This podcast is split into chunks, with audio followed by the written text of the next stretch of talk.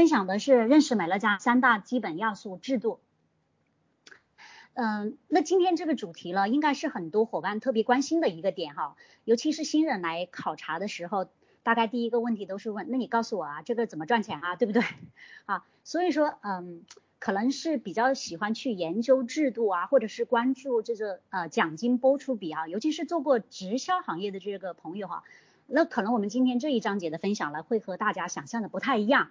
嗯，为什么呢？呃，因为我们会结合商业模式来讲解制度，毕竟商模赢才能赢天下。那要真正去认识呃美乐家的制度，是需要去全面认识美乐家的。所以这里呃没有画大饼，也没有囤货冲业绩的套路。那与其呃我积雪满满啦，唾液横飞的去描绘那种看得到但是却拿不着的那种镜子里面的钱，那不如我们实实在在一点啊，我们把它的商业模式研究透彻。那这样子可以更清晰的了，让我们看到，那这个事情到底可以做吗？可以做得到吗？可以做得安心吗？好不好？好，所以我们为什么会选择美乐家？又或者说，呃，你如何让别人觉得美乐家值得选择？那其实我也问过呃很多伙伴的答案哈，他们会告诉我，嗯。因为我用了产品很好啊，啊，我我确实自己受益了呀，呃，然后又健康啊，又环保啊，然后又不用投资啊，不用卖货啊，不用参加啊啊啊等等，所以我就来了啊，对不对？是不是很多人是这样子的答案？对吧？就是，但是大家发现问题没有？其实我们会发现这个答案哈不痛不痒，大多数情况下你激不起对方特别大的一个兴趣，有没有？没错，呃，产品好，不投资不卖货，这些都是事实。但是大家有没有发现？这个世界上面缺好的产品吗？是不是也大把大把？还有包括外面各种貌似不投资不卖货的，是不是也大把大把呀？对不对？所以如果我们没有办法把美乐家的核心价值，也就是说你能死死的去抠住美乐家与众不同的差异化，我们如何让别人产生足够大的兴趣了？其实更重要的一点是我们自己你要无比清晰的知道，我坚定美乐家，而不是其他家。你最根本的核心原因在哪里？所以对于美乐家的这个商业模式或者说制度一知半解的话呢，呃，我们不要说去说服别人来了解，那就是我们自己在经营过程当中遇到问题和挑战的时候，你都没有办法说服自己坚守下来，是吧？因为你会看到，哦，好像外面这个也不错，好像那个也不错，总之呢，可能呢就是比现在的这个美乐家好，那于是你就走了呀，你东换一个呀，西换一个呀，你到最后一个也没成，一个也没长久，所以。问题到底出在哪里？啊，我们经常会打比方哈，就说把美乐家形容为一个假扮成穷小子的富翁啊，我觉得好比就是一块没有被打磨过的这样一个宝玉一样。其实我们是需要透过石头的表面去挖掘里面真正的宝藏核心。所以美乐家的商业模式到底是什么？那么多的日用品公司，像零售商的商业模式、批发商的商业模式、专柜的商业模式，为什么美乐家是与众不同的？还有包括日用品有很多家、几千家，美乐家为何不一样？还有那么多直销几百家、几千家，没有第二家是美乐家，对不对？所以其实从某种程度上面来讲，哈，美乐家美乐家没有竞争对手。可能直销公司也会有很多竞争对手，电商也会有它的竞争对手，但是美乐家它是唯一的一家。所以其实当我们真正哈懂得去看背后的商业模式的时候，你就不会被那种琳琅满目的项目迷惑双眼，你会有一双火眼金睛。所以有判断力才能让我们少进坑，这个认知真的太重要了。声声音小吗？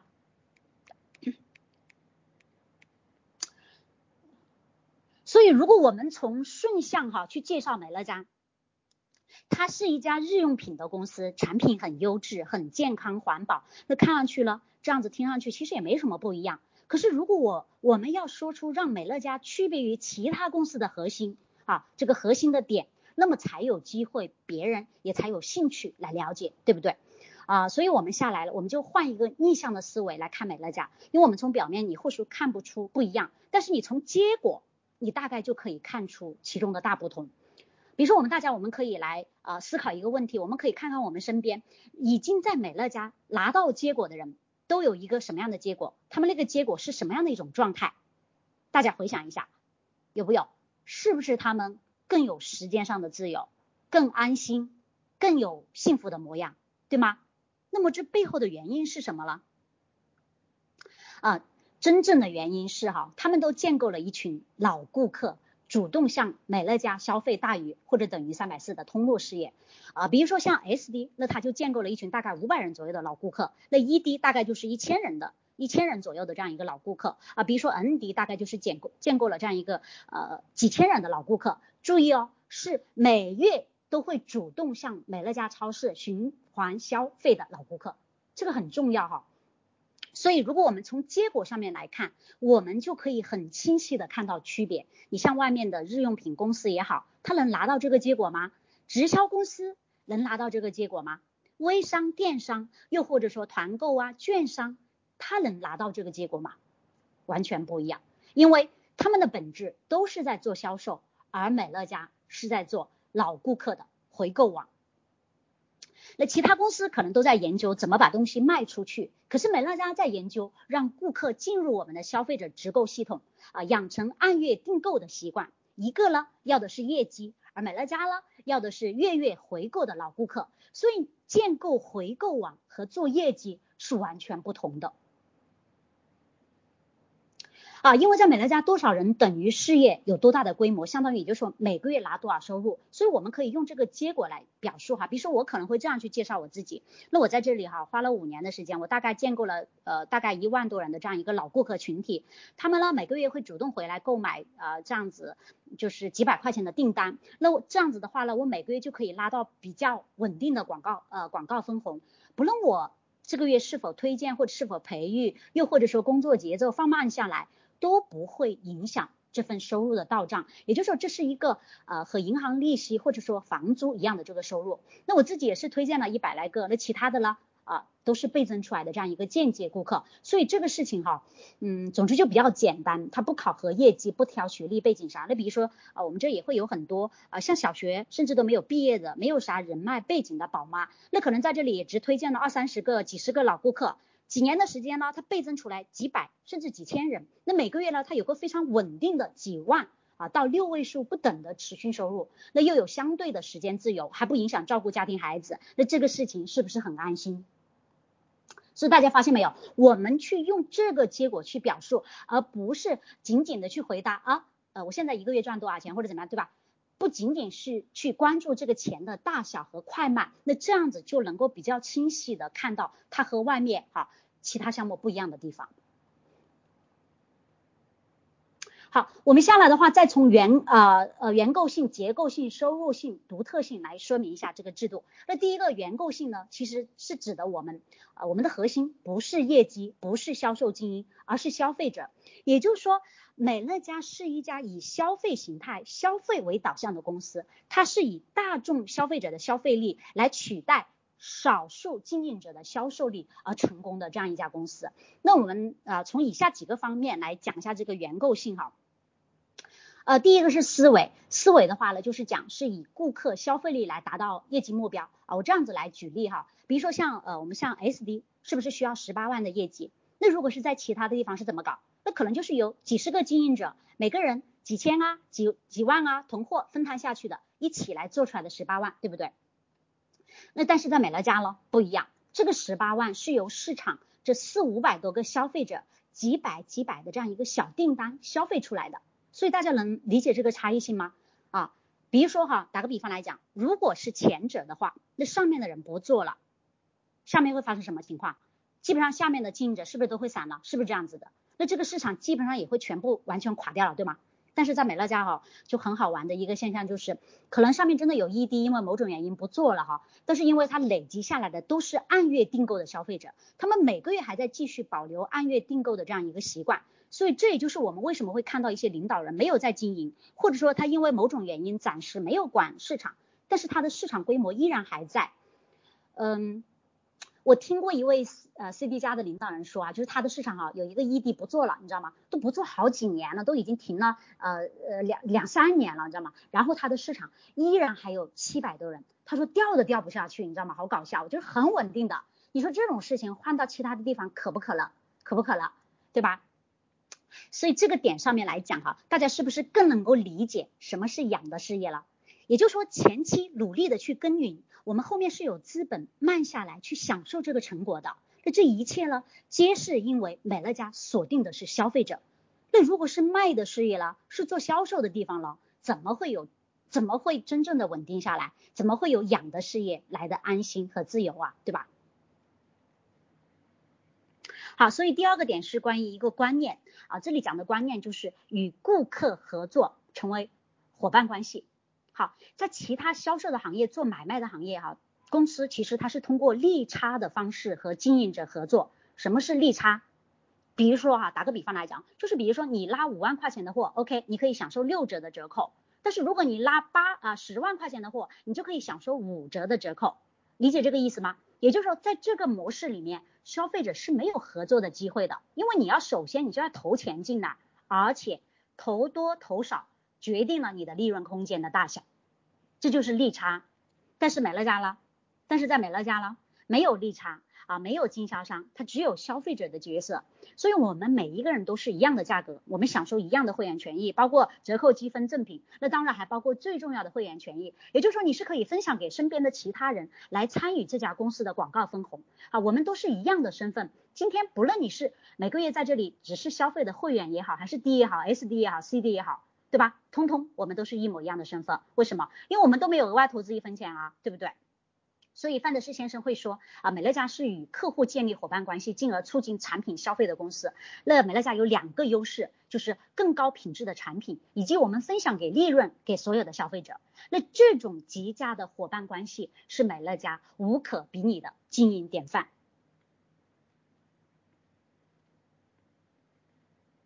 好的，我们第三个讲策略哈，门类上的策略呢是让是让顾客留下来，养成每月持续消费的习惯，所以它完美的结合了六大行业的优点。第一个是日用品业，呃，大家其实会发现日用品业其实很牛的，你别看东西小个，好像又不值钱，对不对？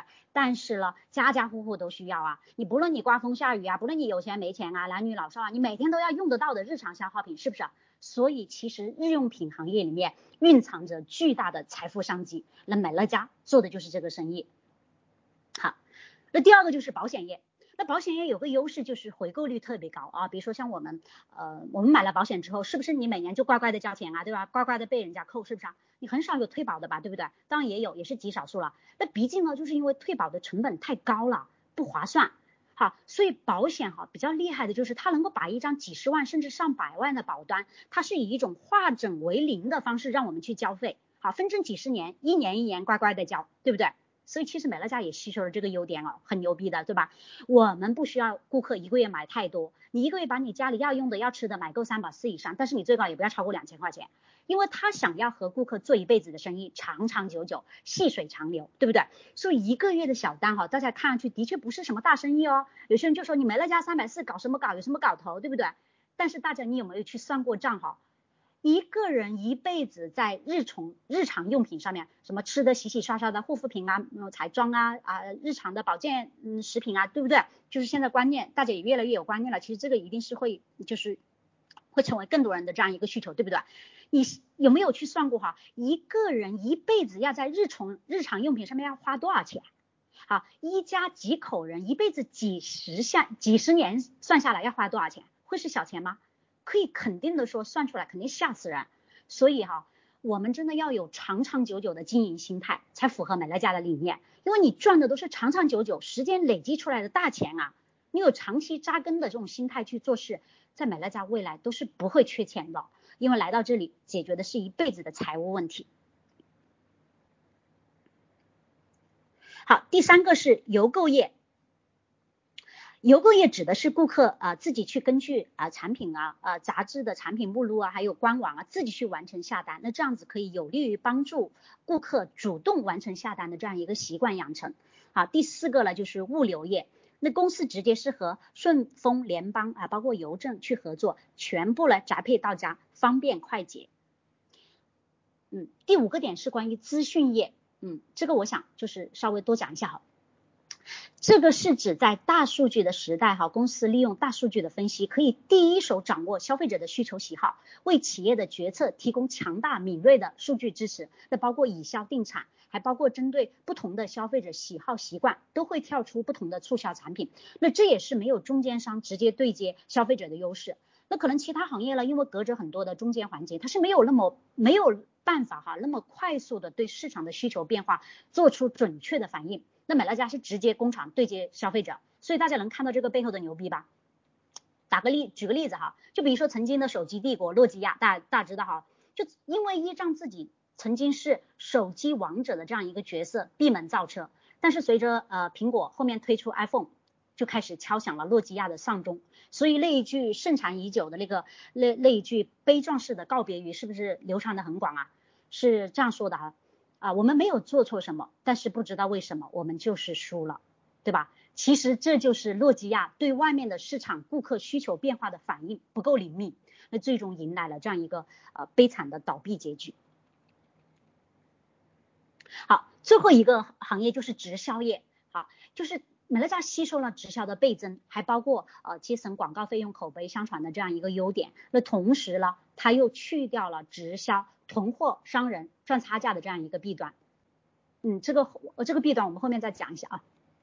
好，第四个部分就是关于系统，美乐家的系统是由公司去服务顾客，所以美乐家独创的这一套消费者直购 CDM 模式哈，也就说是公司负责产品研发、生产、销售、物流、客服、售后一条龙啊，然后利用留客的系统锁定。呃，留住老顾客，那我们经营起来了才会变得轻松，才会有时间的自由。所以其实要真正进入到收入象限右边的富人圈，你都是需要依赖依赖一个系统，你才可以有机会创造被动的资产收入。那如果是你依赖自己的时间和精力，手停口就停的这种收入性质，即便你现在拿的再高，那也是在穷人的收入象限。为什么？因为你一停下来，收入就没有了。所以要知道哈，呃，我们真正衡量财富的标准不是金额。而是时间，这个大家可以理解吗？真正衡量财富的标准不是金额，而是时间。也就是说，就是看看我们现有的工作全部停下来，我们的收入维持现有的生活标准，你看看可以维持多久？那这个时间就是衡量我们财富水平的标准。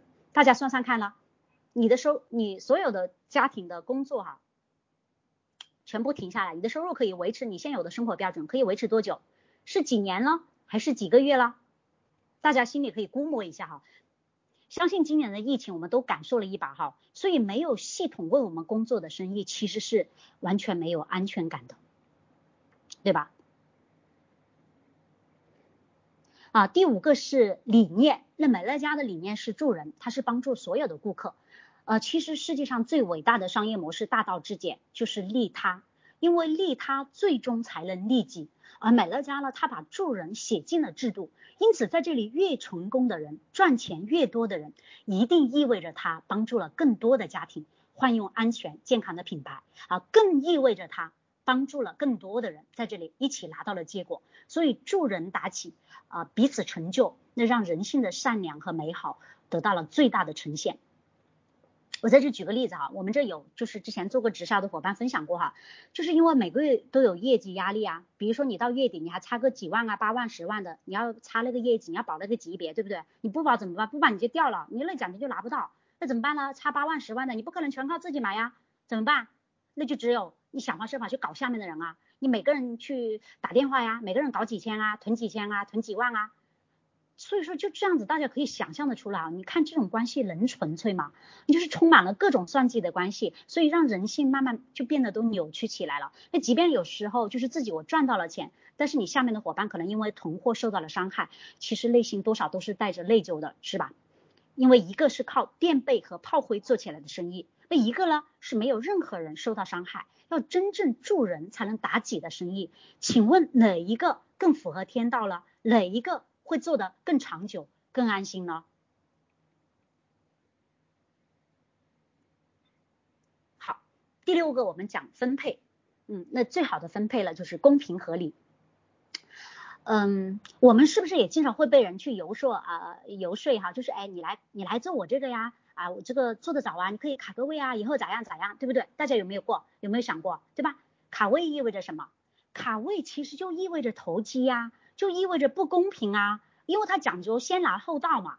但是我们在美乐家，你每个人最开始哈都有一个宽五升七的空间，你不论来的时间早晚，空间都是一样大的，对吧？每个人都可以通过自己的努力累积属于一个自己的回购网。那收入的不同，只是因为你经营时间长短不同，努力不同，产生的人数不同而已。所以其实每个阶段的经营者都有公平合理的收入，大家都满意，对，都满意。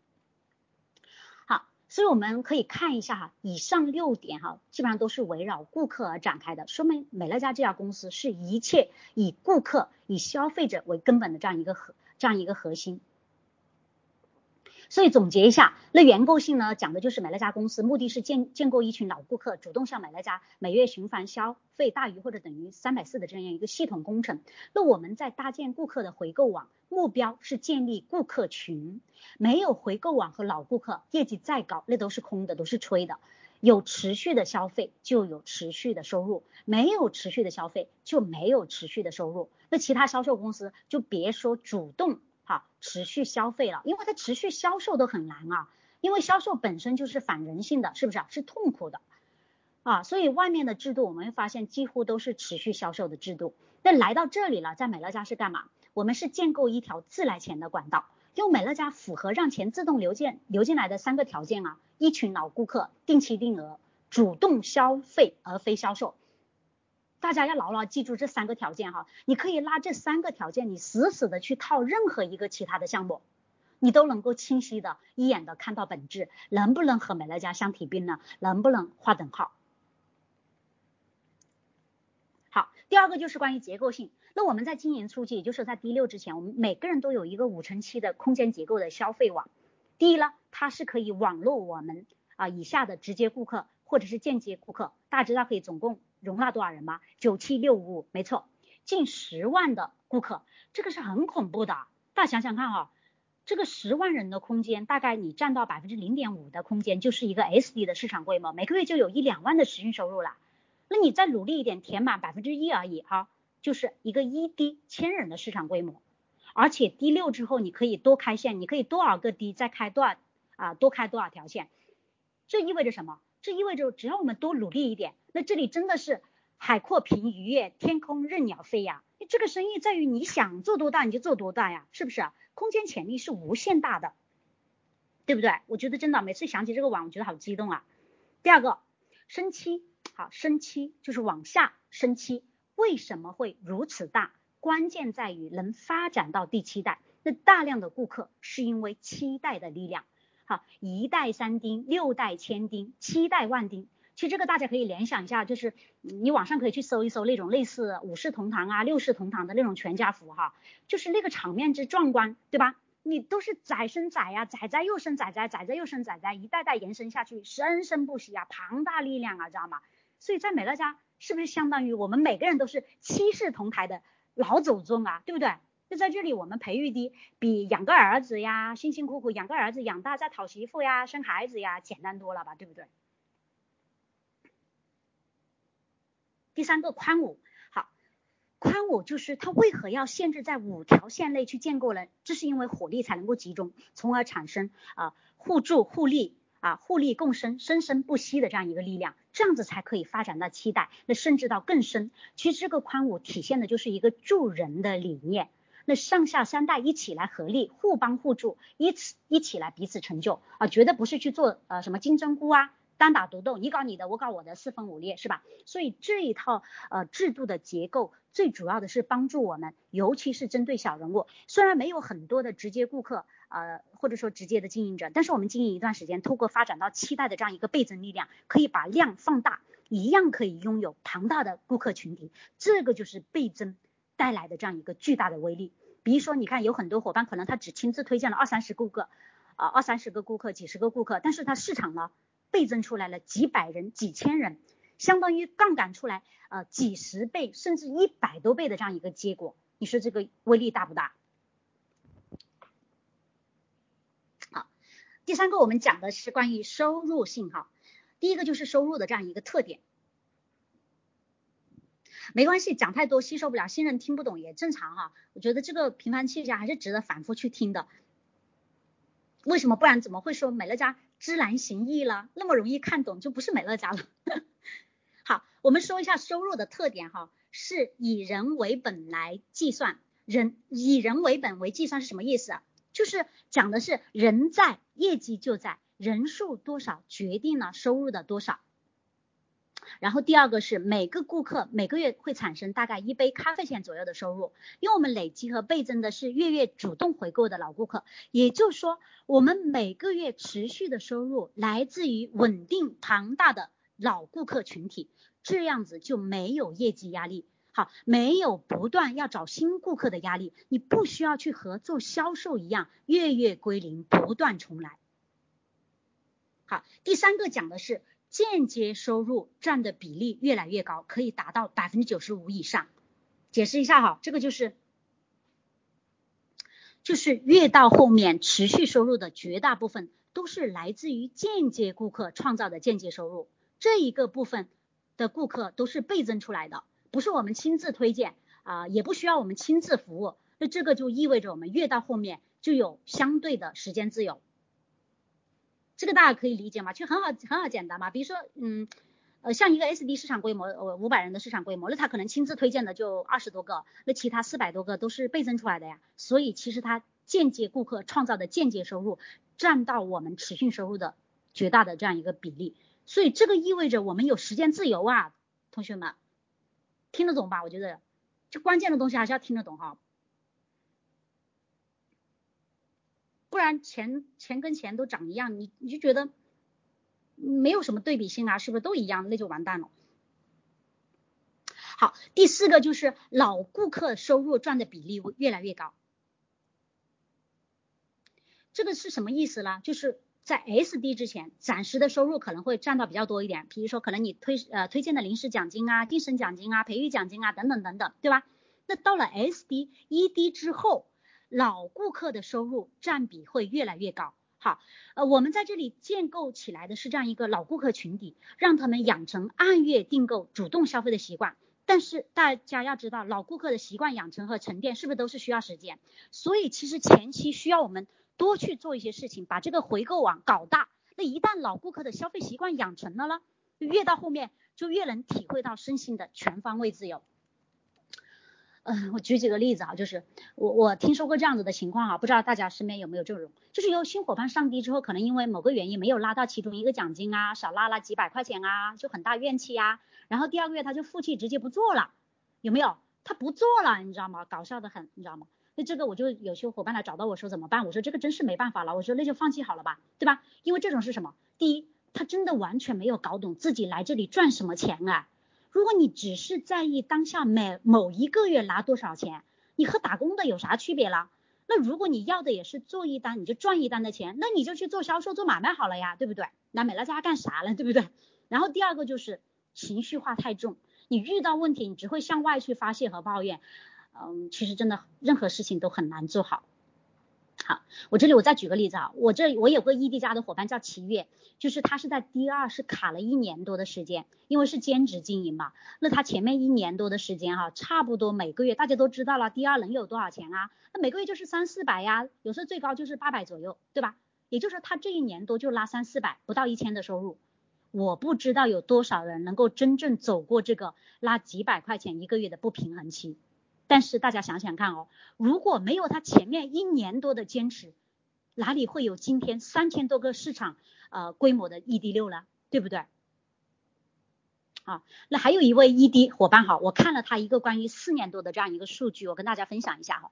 他第一年的这样一个平均收入大概是在一千左右，然后第二年就大概有一万左右，第三年就有两万左右，第四年也就到了三万左右的这样一个月平均收入。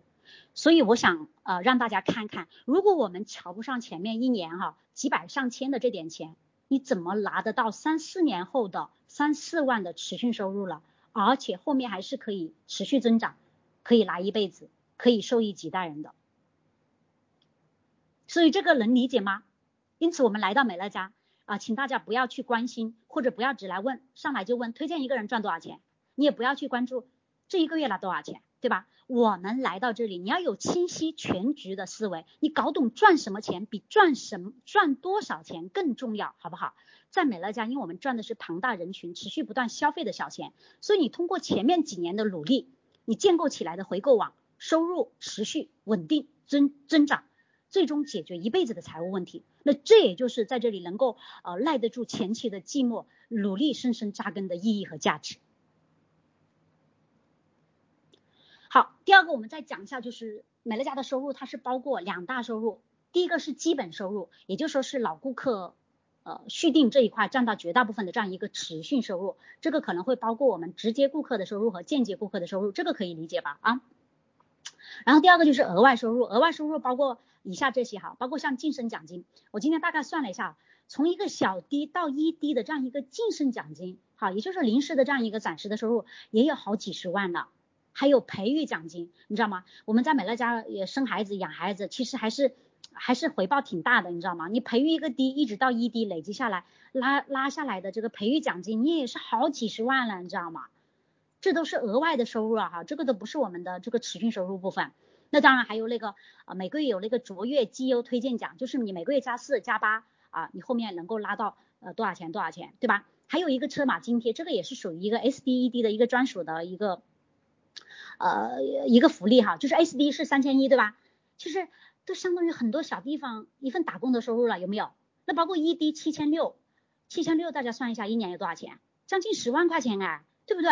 所以能早点上 SD 赶紧早点上，你能能早点上 ED 就赶紧早点上，你磨叽啥了，对不对？一年这么多钱，你不要和钱过不去，对不对？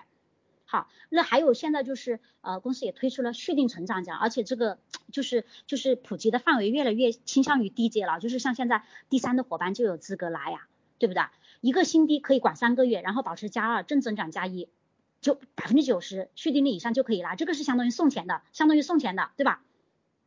那不同的级别每个月在这里可以多拉几百块钱到一万多，这个也是一笔不小的奖金哎。我们那天都算了一下，我在这里拉续订成长奖，嗯，有一年有点打马虎哈，打哈哈，不知道干嘛去了，梦游去了，没怎么拿到。我今年这大半年我就去关注到这个数据，所以我每个月都拿到了。我算了一下，我也拉了几十万哎，这真的不是小钱，好不好？额外给我们公司额外给我们涨的一笔钱，都都都比好多打工的都都强。你想想，像我们以前打工，我每年要涨个几百块钱，好不好？太难了，难上加难，好不好？我自己有份工作，我跟大家讲，我原来在那里待了四年，真的是死皮赖脸待了四年，一分钱工资还没涨，我最后在那里干了四年，最后被裁员才走的。但是我那天听到有个伙伴说，他分享他做了十年都没有涨一分钱工资，所以我也觉得。挺好玩的哈，所以其实能够一直忍受这样的待遇，真的实在是因为留给我们打工的选择的机会不多啊，是吧？真的是选择机会不多啊，所以有时候你不忍，不想忍你也得忍。那所以在美乐家来说，是不是很好？你想要到什么位置，你想要多拉多少钱，你是可以自己做主的，我们是自己说了算的。那还有超值套装奖两百块钱，对吧？一个是为会员省钱，然后比会员价还要优惠五百多块钱。完，然后我们作为推荐人还有额外两百块钱的奖励，利人利己，所以我们就是要多推，跟新会新会员要敢去推加超超值套装，好不好？还有一个额外的就是促销奖金，就是平时的这种业务促销了。这个大家客观的去看待哈，就是嗯有的话就要多拉，当然我们不是说为了去拉这个额外的奖金，然后去催生啊，或者提前去启动啊，这个是没有必要，毕竟我们来这里是要赚长长久久的持续收入，是吧？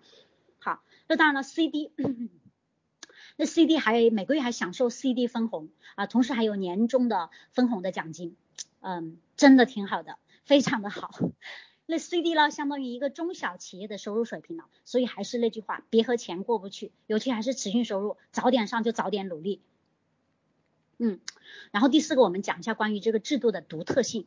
好，我们会从一二三四五六六个六七八八个上面来讲啊，我们会分成八个人八个点来讲一下这个制度的特性。第一个是。最人性化的制度，也就是说你不喜欢的，你做不到的，制度上通通没有，所以呢，接受的人呢，满意的人呢也很多，这个是最人性的制度。然后第二个是最简单的制度，也就是说你不需要去做销销售，你不需要去赚差价，你不需要投资，你也不需要推荐太多的顾顾客，也不需要不断的找新顾客。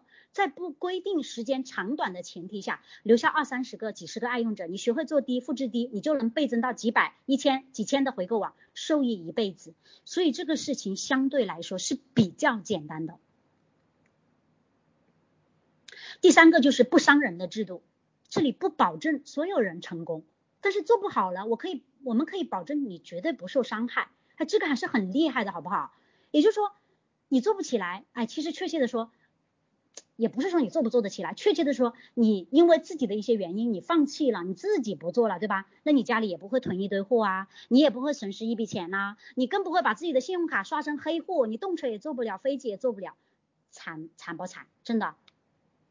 那因为在这里，我们每个人都。不过只是换一个更安全放心的超市，每个月你买你自己需要的东西而已，对吧？没有任何囤货的伤害，也没有赚别人的差价，你更不需要踩着垫背炮灰上位，你去伤害别人。所以这里没有什么直销那些什么爬坡之类呀、小组之伤啊、脱离之痛啊、平衡之苦啊等等等这这些被人诟病的这些直销里面的弊端哈。因此这里赚的每一分钱都是安心的，都是自由的。然后第四个。是有保障的制度，那这里指的是什么呢？就是说你可以超越，但是不脱离，不会断线，所以它会让我们越做越大，越做越稳，越做越安心。呃，不知有没有做过保险的伙伴哈？就是我这有伙伴分享过，就是他会说，嗯，在保险里面带伙伴带新人，你又怕徒弟太笨教不会，但是你又怕徒弟太聪明超过自己，对吧？有这种纠结吧？所以你说这个关系怎么处啊？你说是不是特别敏感、特别纠结？有没有？但是我们在美乐家，我们不用担心下面的人比我们厉害呀，做的比我们好，巴不得呀，因为可以超越我们，但是不会脱离呀。所以这个保障哈，其实特别人性化的。那又或者说我们中间因为某些原因暂停下来了，那下面延伸的市场也永远归属在我们下面。你不会说像其他的行业，你停下来就全部归零，跟你没有保险关系没有，你现在需要从头再来，是吧？惨不惨？好，然后第五个就是关于消费型的制度。那消费型的制度是指的是零销售、零囤货、零风险，让我们越做越轻松。第六个是成功率最高的这样一个制度，因为这里是互利共生、互助成功。好，我们在美乐家有两个力量，一个是可以累积的力量，代表着人人可为；一个是可以倍增的力量，代表着可以做的很大。那其实，在我这我们在这里五年的时间哈，其实我们也一路见证了很多小人物成功的例子，没有什么学历背景啊，没有什么资源宝妈呀，对不对？但是上班族可能在这里通过几年的这种努力累积，他拿到了外面一辈子甚至几辈子都没有办法拿到的结果。嗯，然后第七个就是最公平的制度，因为每个人的空间是一样大，利润一样多啊，不论你先来后到，只有人数的不同影响收入的大小。最后一个。马上完了哈，获利度最高的制度，这个点大家是不是听起比较兴奋？但是要大家好好理解一下哈，获利度最高的制度，这个点是从长时间持续下去的结果来论述的。我们可以好好的理解这样一句话：能够累积才是多，不必重来才是快。也就是说，只要是能够累积的，小的都能变大，不必从头再来的，再慢的，你持续累积起来也会拿到结果。因为美乐家可累积、可倍增，因此可以拿得久，也可以拿得足够多，所以大家这个可以理解吗？我们说的获利度最高，不仅仅是从暂时的大小去看的，对吧？好，所以呃，综上所述哈，就是借借用浪浪分享的那句话，就说，嗯，美乐家制度那么好，难道就没有缺点吗？当然有，有。那美乐家制度的缺点就是没有压力，所以呢，成功全靠自觉。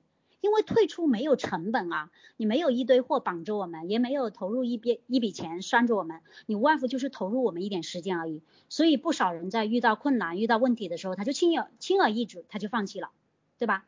所以其实我想说，如果我们总是选择绕过困难，等到生活真正对我们下手了，他又何曾会轻饶过我们呢？我想说，生活当中其实有很多没有解决的问题，我们绕过的问题。其实以后哈，总会有，总会以类似的形式不断的出现在我们未来的日子里，所以该过的功课还得慢慢的过。那虽然这是一份没有投资的事业，但是呢，有拉出几十万投资心态做事的人，他在这里就赚到了几十万；他拿出几百万投资心态来做这个事的人，来做这个事的人，那他在这里就赚到了几百万。那么拿出全力以赴。啊，身家性命没有退路的心态，在做这个事的人，他在这里已经解决了一辈子的财务问题。大家觉得这个有道理吗？所以赚钱这个事情哈，不急在一时的快慢和大小，而在于后期的持续累积变大，在于拿得久，在于拿得安心，拿得自由。所以如果你厌倦了呃很多年东奔呃西跑，你被业绩压得喘不过气，你月月归零，你却始终停不下来的这种业务生涯。那如果你不愿意继续戴着面具过勾心斗角、身不由己的应酬生活啊，你也不愿意过一眼望到头啊，就是永远看到就是一个天花板这种呃过一天撞一天钟的这种日子。那如果啊你也因为简单善良，你不愿意去伤害别人，你不愿意去牺牲别人的利益成全自己啊，或者你又如果不想赚了钱啊，丢了健康，还丢了和家人陪伴的时光，还丢了自己。如果你想寻找一个能真正安身立命的地方，你愿意去相信长期坚持的好处，你愿意摒弃机会主义，不在意眼前的困难和暂时的障碍，每做一个选择，你考虑的永远是长时间持续下去的结果。那么很开心，我想说，在这里我们就是可以一起携手走下去的同路人。OK，那我们目前为止哈就已经。了解了这份事业的公司背景，哈哈，有产品，还有今天讲的制度。那么万事俱备，只欠东风。那这个东风指的就是势，趋势的势。呃，万事万物一定要顺势而为。所以我们下一个章节，我们来分享美乐家的三大成功要呃要素：趋势、优势和使命。我是易亮芬，我在 baby 光学院，我愿意传承这份事业与使命，祝福所有家人合一富足。下周见，拜拜。